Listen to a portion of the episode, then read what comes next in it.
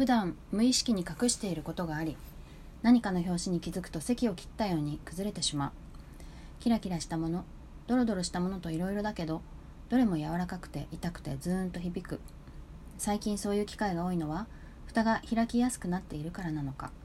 いろいろ解放した方がいい時期なのかも。おはようございます。じゃないね。こんにちは。トッチーです。えー、この番組は私が過去に SNS に140文字ぴったりで投稿した文章を振り返って、えー、話すというか中身を話す番組です。でねそうなんだよね。無意識に隠してることとかうん意識でこう感情を抑え込んでいることとかが結構いろいろあって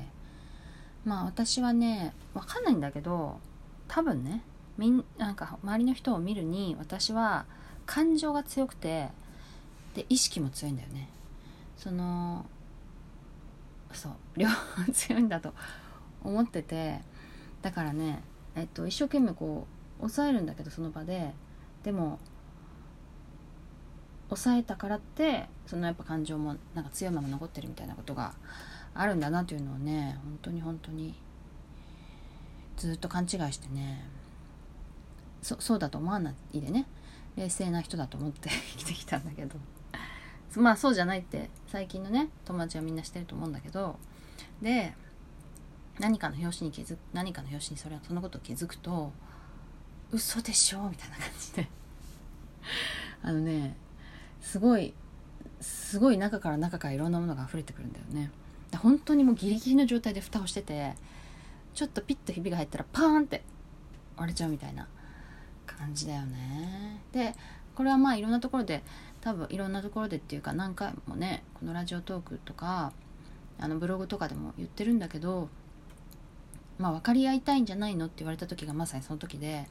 で私はさ分かってもまず分かってもらいたいなんて思うことは美しくないと思っていたわけ。でうんなんだろうな。なんかいじけてるような感じ。でえっとまあ昔からねブログを書いているからブログを書いたって大して人が読んでくれないことは分かっているしなんか役に立つことを書けば読んでくれるけどそれって私のことを分かってくれるっていう話じゃないじゃん。で自分のことを書いても別に誰も読んでくれない本当になんか面白がってくれる人はごくごくたまにいて共感して読んでくれる人もいるんだけどまあその人もそのうちやっぱり読まなくなっていくんだよね。でまあ別にそれはそれでよくてだから分かってほしいなんてことがうんおこがましいっていうか、まあ、そんな気持ちななければいいのにって思っていたわけだよね。であと、まあ、人を分かりたいっていうのはまああってうんでもそんな理解できっこないしあの違う人まあ全ての人は私と違うわけだからさかる分かるっていうのはなんかうーんとまあ外側から見てああこんな形なんだなっていうことがうんと理解できるっていうかうん描写できるっていうか、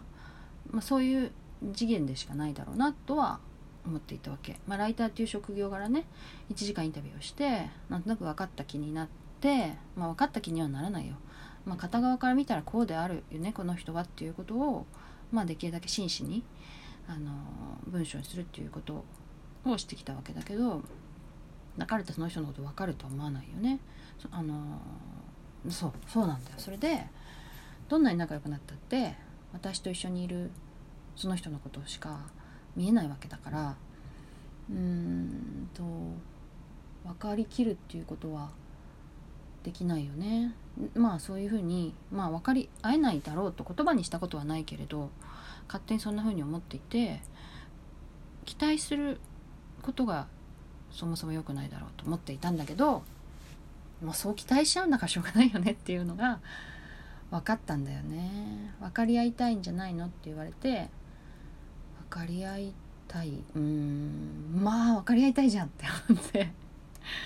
それでまあこれもねあのいろんなところで言ってるけどあれも分かり合いたかったのかこれも分かり合いたかったのかと思ってもういろんな私の行動全てが分かり合いたいに気にしてたんじゃないかって思えるぐらい辻褄がいろんなことがあってきて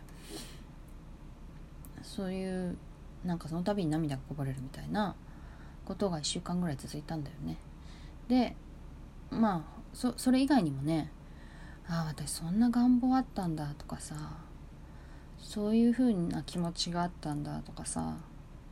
そういうなんかズーンと響くことが多くて。でそれってなんかでもうん蓋が開きやすくなるっていうかその蓋をさ蓋を開けるっていうこともさ経験だからその開けるのが上手になってるとかまあちょっと緩んでるとかなんか体とか心みたいなものが柔らかくなってきてるっていうのは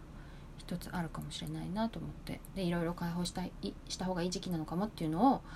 今年の3月に言ってるけどでも今もまだ未だにそうだね。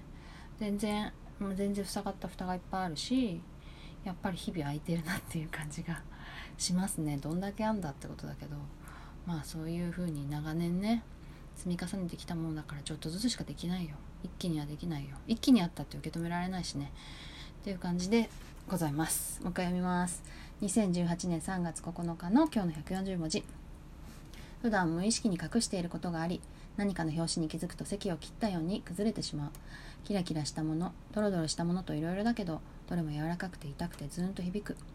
最近そういう機会が多いのは蓋が開きやすくなっているからなのかいろいろ解放した方がいい時期なのかも。ということで今日の140文字リサイクルは終わりにしたいと思います。さよなら。